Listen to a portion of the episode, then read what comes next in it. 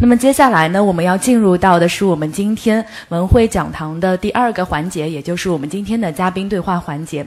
那么今天的对话嘉宾呢，其实是一位我们文汇讲堂的老朋友了，他是上海美国学会会长、上海社科院院长黄仁伟博士。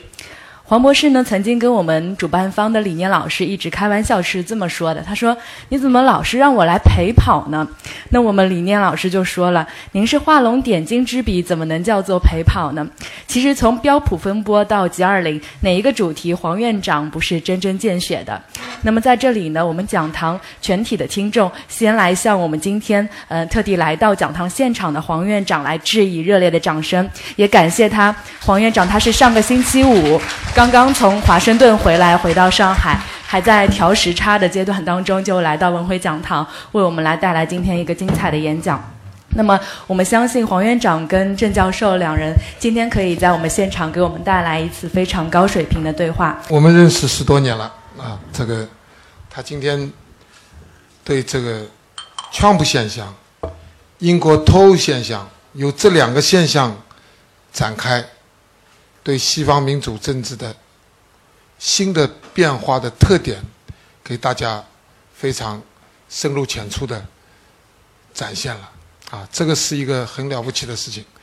呃，我这次呢有二十天时间在美国实地考察大选，他选前十天，选后十天，我待了二十天，那么也看到了这个。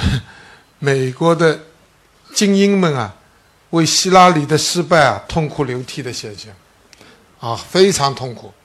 很多大学教授啊就号称啊，我以后就不上这这门课了，我这本政治学教材要扔了，不能解答我的疑问。政治学里的这个原来的这些原则、那些原理啊，都在这次选举中啊失效了。啊，这个对吧？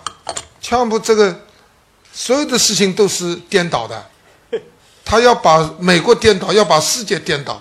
如果这样的人当了美国领导，美国还能当世界领导吗？啊，就提出这样的问题。那么今天我们郑老师啊，郑郑教授啊，把这个美国西方政治的一些新的变化提出来了。那么在这个这个情况下，我我简单再问一两句，郑老师。啊，曾教授，这个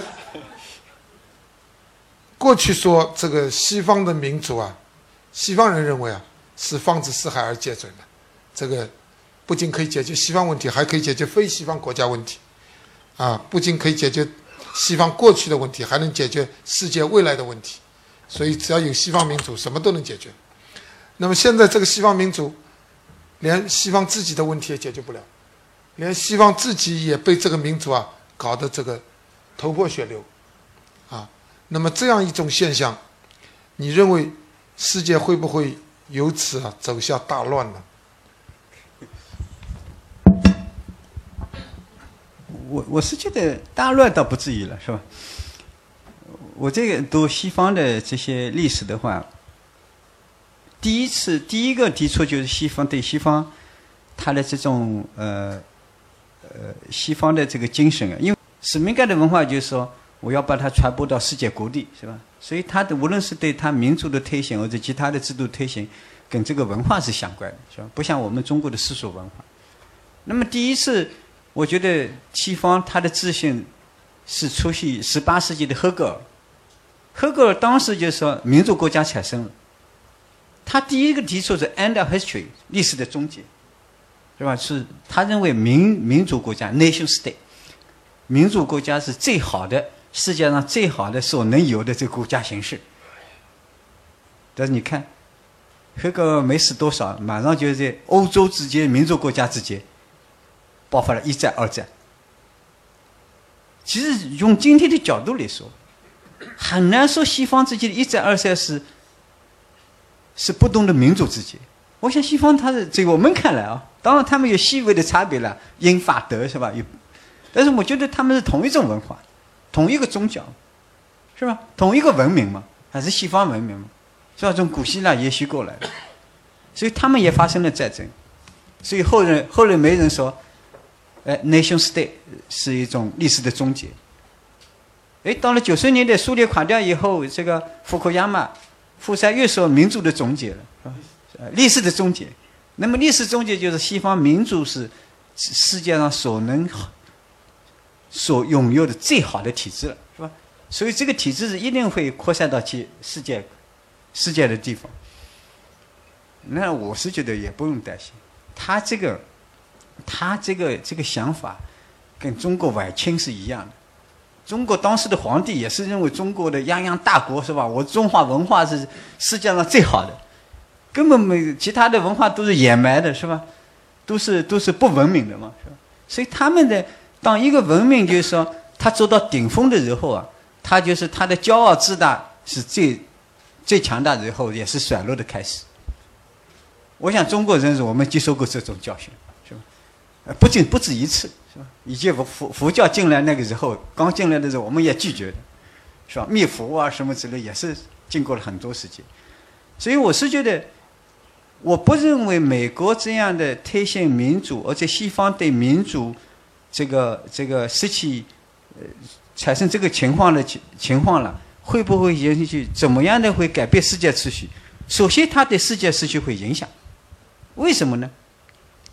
因为现在，尤其对非西方世世界的民主，因为非西方世界民主大部分还是西方通过各种方式来推行的，是吧？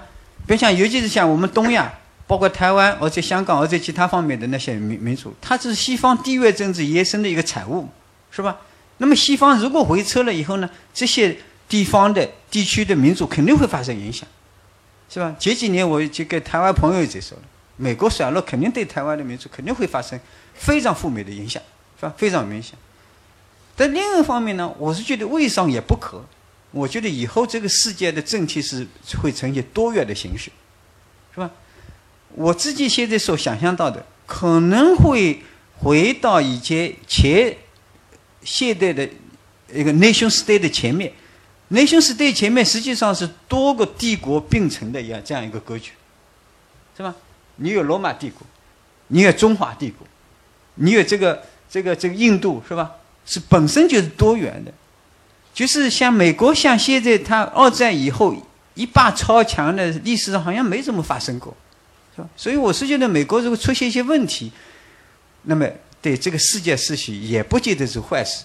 但是我觉得美国它主要是本身自己的问题，是吧？国内的问题怎么解决的问题？西方民主怎么自己怎么巩固的问题？那么这一点呢，我也不认为西方的民主就会就会整个的就会退退出了，是吧？好像啊，其他其他的政体就会赢得胜利了，西方就失败了。我倒不认为这是西方民主的有多大的失败，是吧？它只是出现问题，需要重新整顿，是吧？重新这个来补救了。嗯。呃，郑教授，这个你刚才还提到了两个很重要的现象，一个呢就是财富在全世界的流动。财富在全世界流动以后呢，西方的中产阶级地位就下降了。这个是这次川普或者是英国退欧现象的一个社会根源。那么这个财富向全世界流动，它流到了发展中国家，发展中国家起来了，所以呢，反过来现在川普也好，英国也好，把他们自己的衰落啊归结为是因为。这些非西方国家的崛起，造成了他们的困难。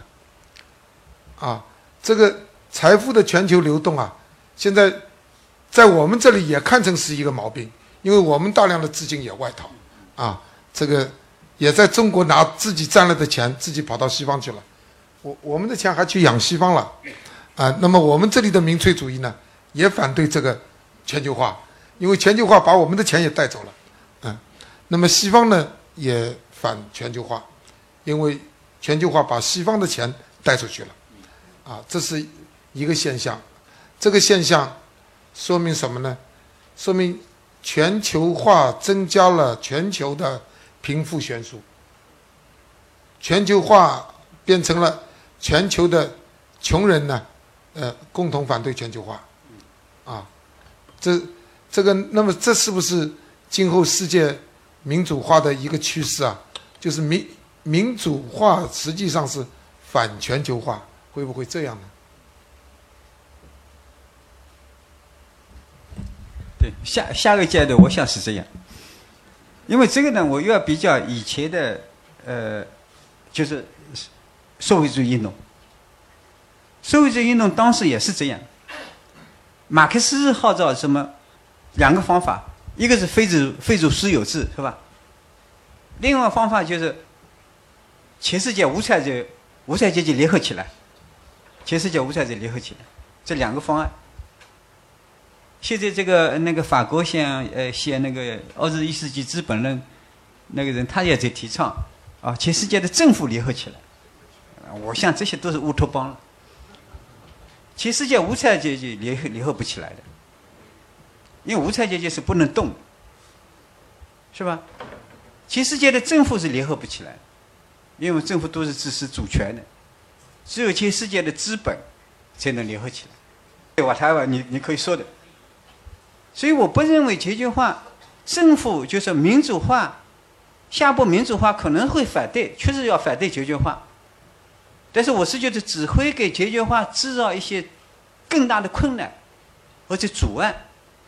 但是我是觉得，在政府、社会、资本这三者之间，资本是最能干，呃，这资本最厉害。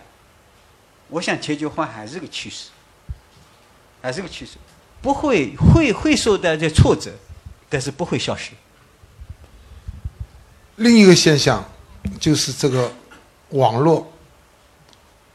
今天你也是一个重点的问题，网络是这次川普现象和这个英国退欧现象的另一个根源，或者另一个呃造成这个的现象的原因。这个网络呢，这次确实在川普这个选举中啊起了很大的作用。这个我在美国的时候啊，因为这个也天天对着所有的媒体在看，传统媒体 C N A B C N B C。全部是支持希希拉里的，大报《纽约时报》《华盛顿邮报》《华尔街日报》也通通支持希拉里。你要是看这些传统媒体啊，你就认为希拉里必胜的，没有问题。最后颠覆了，为什么？网络媒体啊，你说的社交媒体啊，他们实际上都是站在川普这一边。如果不看网络媒体，只看传统媒体。这个，这个得出的结论完全是相反的，而且呢，过去这个老的民调啊，也是全部失败的，用盖洛普方法得出的民调啊，也是希拉里胜，但是网络做的调查，就是大数据、云计算的数据，都是全部胜，结果。社交媒体的网络数据的这一块，在这次选举中胜利了。啊，这个我是大吃一惊，就是包括中国的有些小青年，他是坚持看美国的网络数据的，坚持全部胜。中国的这些大专家们都是看《华盛顿邮报》、看 CNN，都是希拉里胜。啊，所以这个网络是这次。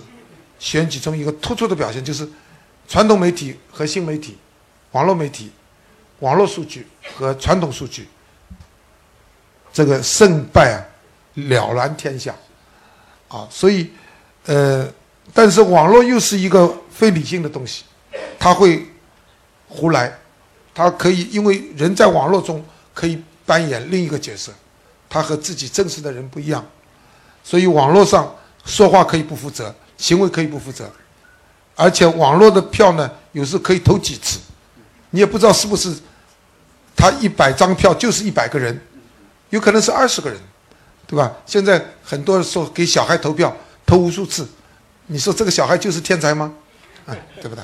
不一定。所以你认为这个网络政治会取代民主政治吗？我刚才就说完以后说的，我一直相信特朗普，在在英国公投成功了以后，我一直认为是特朗普会当选。因为英国公投你看看一模一样的，所有的大的主要的媒体，甚至两党都是认为哎支持英国留在欧盟，就是为什么他们没有预计到这一点呢？就忽视了这个网络。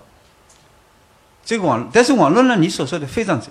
你看，这是网络里面很多假新闻，人家对黑罗克林顿是不利的，但这个没用，这个对对对这些网民没用，他就是要把你改走，是吧？他主要是假的，真的假的他不重要，主要手段。我就说这是马基雅维利手段，只要能把你改走就行。我制造很多的假新闻，是吧？假新闻。那么这个民粹主义呢？我是觉得这是民粹主义跟民主，除非就是我们以后的，就是一人一票的时代，我们对民主从怎么重新界定的问题，因为以前的民主不是这么界定的，是吧？现在选票成为民主衡量为衡量民主的唯一的一个工具了，这就是问题了。民主是有一系列很很复杂的制度。我刚才所说，包括他的选举人制度，包括他的这个中川中两院制度的设计，很多制度设计，民主是一整套的制度。我想这是西方自己的毛病，是吧？他们把民主最后简化成为一人一票，就简单的一个数学，这是完全走差了。这个西方就走不下去。如果延伸到中国，更困难，更危险。事实，百分之七十是从二十岁到三十岁、二三十岁的年轻人。百分之七十是高中毕业生，百分之七十是没有固定职业的，就是不是公务员，没有固定职业的，或者或者是自雇人士，因为他们有时间去去上网嘛，我们哪有时间呀？但是如果是国家政策是这个三个百分之七十的人口主导的话，这个国家肯定是没有希望，是吧？肯定被民粹所绑架。比如像中国很多地方已经出现了，假如说。这个 P X，P X 没那么厉害的，是吧？像新加坡旁边都有 P X，根本不会受很大的影响。对？我们自己也做这个议议程了，还有垃圾焚烧厂，是吧？我们现在每一个城市都是垃圾焚垃圾包围着的，那个危机没人去讨论。建立垃圾焚烧厂太有必要了，但是也是被民粹所绑架。我是比较认识广东的情况，一抗议马上就停下来，一抗议马上停下来。我们现在不负责任，只是一代一代往下拖了。所以我就说，我们尽管还没有西方这样的民主呢，已经被这个民粹所绑架了。所以我们就是一方面要做到，要要知道网络舆情是吧？就老百姓反映出来的一些有用的信息是吧？我们要吸取。但怎么样的把把它预防变成一种民粹主义呢？我是觉得我们也要思考的问题，不仅仅是西方的问题。给我们搞。国际政治的人啊，带来很大的挑战。这个原来的很多观点呢，都颠覆了。那么，对我们中国来说啊，确实也面临着难题。这个，如果我们不上网，我们的官员都不了解网上的情况，都跟网上是脱节的，那么我们的政府啊，这个国家治理啊，也会有问题。如果我们都听网上的，就像你说的，连个垃圾焚烧厂都建不起来，所有的事情都做不成，网上都给你搞掉，哎，那这国家也治理不成。那么西方的民主呢，也走到了困境。那么你给中国指条路吧，这个我们的民主，西方困境，民族走入了困境，我们的民族有没有出路呢？不是的，我如我如果有那个本事的就好了。你是你是全球知道的呃呃中国的这个专家里头最了解中国的一个人啊。我了解中国，因为一直以前当农民嘛，中国农民是吧？呃，呃，仅此而已。但是我确实在研究这个问题，是吧？研究这个问题。刚才我想幻灯片他们放的，就说我下一个项目叫做内部多元主义。我在思考，就是能不能从内部多元制的角度。这给中国设计一个比较符合中国国情的这个民主呃政治出来。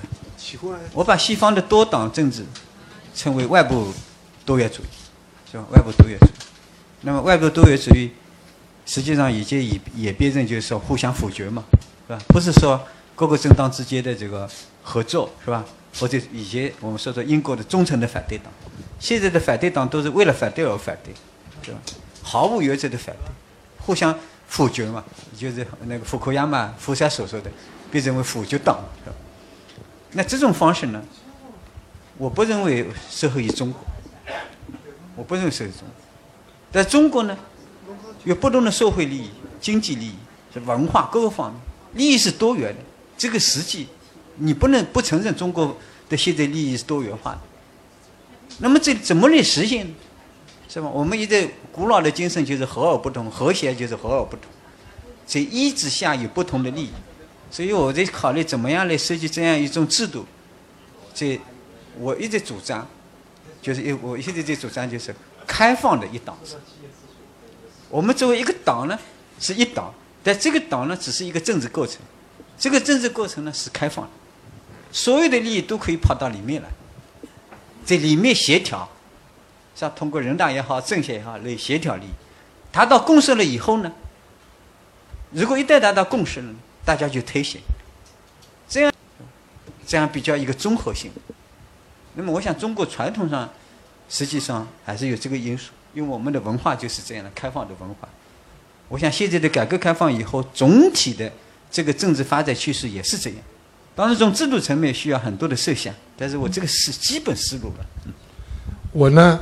嗯，这次去美国看大选呢，呃，给美国这次大选总结了四句话，这个一个叫做两个脱离，就是希拉里民主党的精英脱离了美国的中下层，这是一个脱离；另一个呢，就是传统媒体脱离了新媒体，传统媒体跟新媒体隔离了。所以不反映真的情况了，他实际上不反映真情况，也害了希拉里，因为希拉里以为自己真的要胜了，啊啊，这两个脱离，这是民主党失败的原因。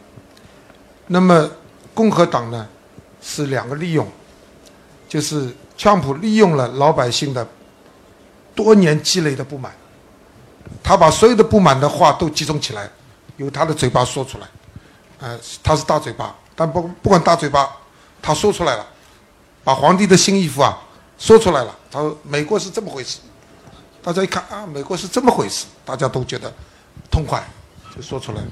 第二个呢，就是另一个利用，现在刚刚开始，就是右派，美国政治中的右翼甚至于极右翼，利用了川普，进入了决策的核心，这个也是非常危险的，哎。现在现在还没看到后果，但是这这个苗苗头已经出来了，啊，那么包括西方的民粹主义里头也有极右翼，欧洲的民粹主义里头也有极右翼，很可能欧洲民粹主义推选上来一批极右翼的领导，啊，那么世界上会出现西方的民主，在它正常情况不能运转的情况下。走到极端的民粹主义，而极端民粹主义推出来的是一批极右翼，这样的一种危险前景，啊，这个让我们感到可怕。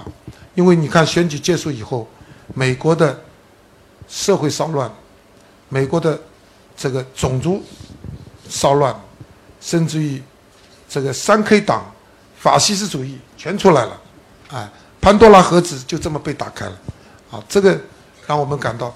你刚才讲到西方民主啊，你说这个好像还是可以，就是这些是问题，但不是他最后走到了走到了这个悬崖掉下去了。但是我真的感到很担心，如果这些右翼变成西方国家的主导，利用民粹主义，那么世界将会怎么样？啊，这个是一个未知数了。我就谈这些。我我来再补充一个脱离，你的两个脱离我非常赞同，但是我觉得，因为我们是学者，我觉得还要自我反思，就是我们的知识脱离了现实，是吧？我是在美国留留学的，对吧？我们现在的这个知识，实际上离社会现实太远太远。这个皇帝的新衣啊，无论是共和党的还是民主党的，都是知识分子给他们做的。是吧？做的，我就很担心了，是吧？这个知识很重要，知识媒体背后就是知识嘛，知识在一个社会里面扮演一个良心。当知识一直为辩护，会变变成一个既得利益了，这就非常危险。那么我就联想起中国也是一样，就知识分子就是说，你不要制造很多的皇帝的新衣，是吧？更不要给自己加一件皇帝的新衣，这是非常危险的。这是我们要深刻反思的。就是说你说我们学政治学，我上次写的我说，所有的社会科学家应当感觉到害羞，是吧？尤其政治学家，呃，应当感到羞耻。我也我也接着你这话，就是我们要吸取这个美国这次大选的教训啊，就是我们有没有脱离中下层？我们有没有媒体说假话？啊，制造一个假的现象，然后大家以为我们真的什么问题都解决了，哎，这样就会导致很大的后果。所以实际上。有我们也有人利用老百姓不满，要达到别的目的；我们也有人利用民粹主义，要要来实现权力更替，这种都有的。所以实际上，你看西方民主中的问题，不等于我们中间没有。哎，那么当然我们解决这个问题的方法不一样，但是我觉得，呃，这个随着全球化的发展，很多问题它是。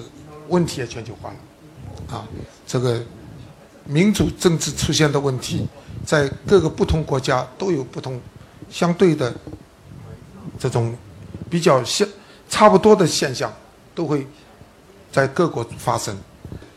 就是一人一票这个民主政治，它是原始的民主政治，是早期西方城邦制时候的城邦制什么城邦制啊？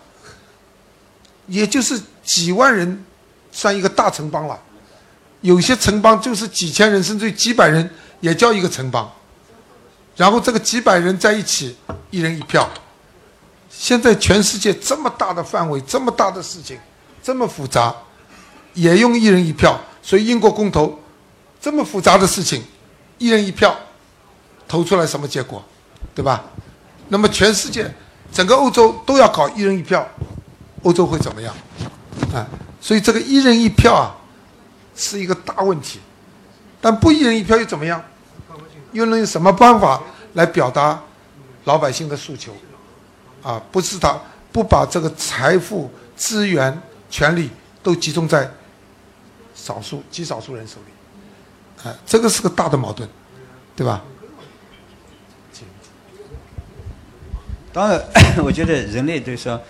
一人一票，一人一票，他这个民主呢，他的假定就是说，我们每一个人都能理性的思考，我们有能力把所有的信息收集起来，来判断一个事情，是吧？像英英英国脱欧，但实际上不是，是吧？英国脱欧以后，很多人呢又后悔了，是吧？又后悔了，因为他他不了解情况嘛，是吧？我想美国也是这样，这就是民粹民粹主义，就是情绪性的，带着情绪去投票。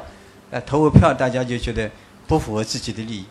那么，我是觉得，我一直怀疑，因为西方有个命题呀，因为你说古希腊是对的，几千人、几万人。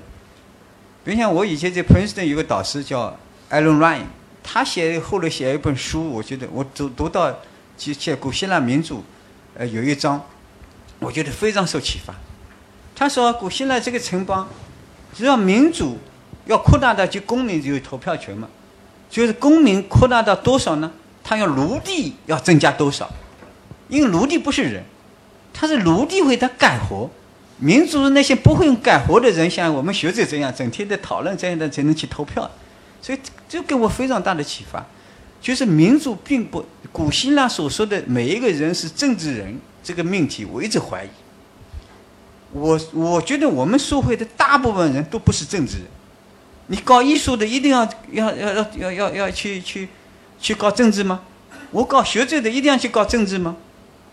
所以我是觉得政治的范围要缩小，也在去考虑这样的一个东西，是吧？这个首先要把结构性的搞清楚，然后才能把这个设计重新改变一人一票的制度，是不是？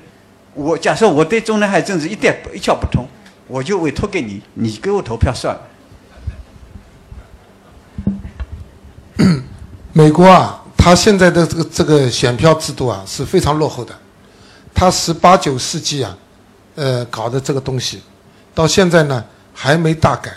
我到这个选举的这个现场去的，这个这个选举的现场啊非常落后，这个排着长队，然后呢拿着自己的这个 ID 啊，这个社会保险卡，给前面那个桌子上管选票的人。他把这卡对你看一看啊，是你，然后给你一张选票。但是这张卡是真的假的？他连电脑刷都不刷的。我们到旅馆去啊，还要刷一刷电脑是吧？是真的身份证还是假的？他不刷的，他就这么看一看啊，是你就给你了。然后在名单上勾一下，说这个人领掉了选票。所以这个里头完全没有真真假之分。然后选完。选完他，票投下去了。他票投下去了，这个票是不知道到底有多少张的，因为什么呢？他一百个人投票率只有百分之五十多，但他票准备了是一百张，他不可以准备五十多的，对吧？他也可能来九十个人呢，对吧？所以他有四十百分之四十以上的票是空票。这空票如果这个。选举站的人都是一个党的，在有些地方啊，一个党的势力很大，他控制了整个选举站，那么他就可以把那些空的票啊，通通填掉，放进去，你也没法查，因为他那张身份证啊，就是用手画一画的，他不在电脑里出现，啊，据说就有这样的情况，这个把这个一批外国移民啊，外国没有身份证。没有公民的人，就买来投票。这个选举站投完，大巴士拉走，拉到那个选举站再投，投几遍，都有这种情况。所以现在开始闹了，说希拉里的票被少算了，呃，川普的票多算了，多算了几百万张，现在要要要重查票，啊，如果这个事情真的发生了，把这个票查出来。是希拉里有假啊，希拉里呃少算了，全部多算了，那后面会怎么样？就要重新投，投什么呢？